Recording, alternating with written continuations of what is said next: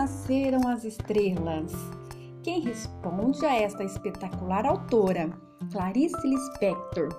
Ela recorre ao conhecimento e explicações populares.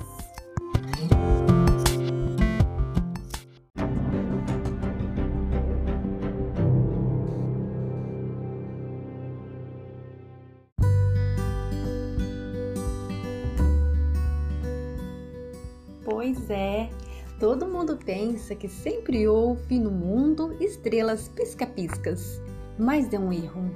Antes, os índios olhavam de noite para o céu escuro, e bem escuro estava esse céu, um negror. Vou contar a história singela do nascimento das estrelas. Os homens da aldeia caçavam, pescavam e guerreavam. Mas nas tabas não faziam coisa alguma Deitavam-se nas redes e dormiam roncando. E a comida? Só as mulheres cuidavam do preparo dela, para terem todos o que comer.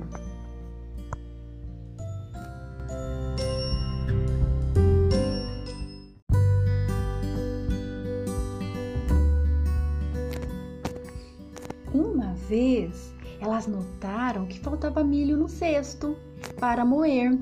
A fome era daquela que as faziam comer folhas de árvores, mas só encontravam espigazinhas murchas e sem graça.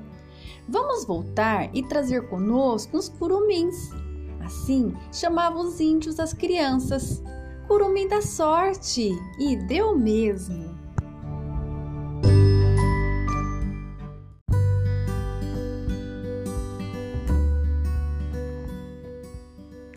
Os garotos pareciam adivinhar as coisas.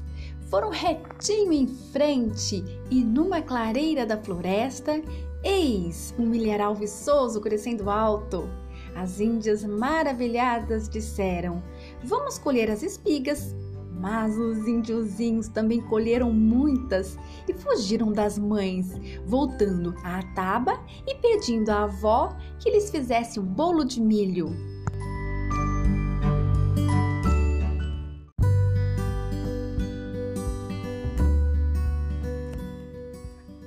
A avó assim fez e os curumins se encheram de bolo, que logo se acabou. Só então tiveram medo das mães que reclamariam por eles comerem tanto. Podiam esconder numa caverna a avó e o papagaio, porque os dois contariam tudo.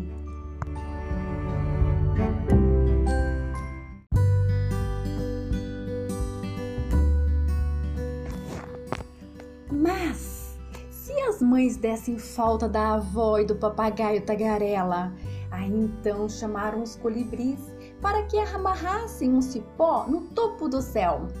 Quando as índias voltaram, ficaram assustadas, vendo os filhos subindo pelo ar.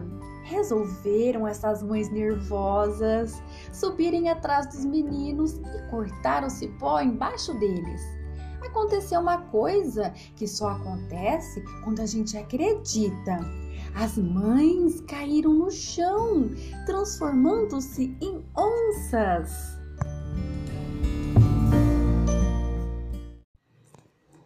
Quanto aos curumins, como já não podiam voltar para a terra, ficaram no céu até hoje, transformados em gordas estrelas brilhantes.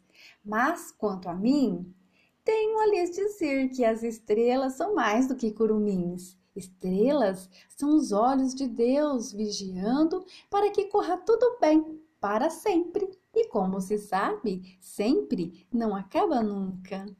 Esse é o texto de Clarice Lispector.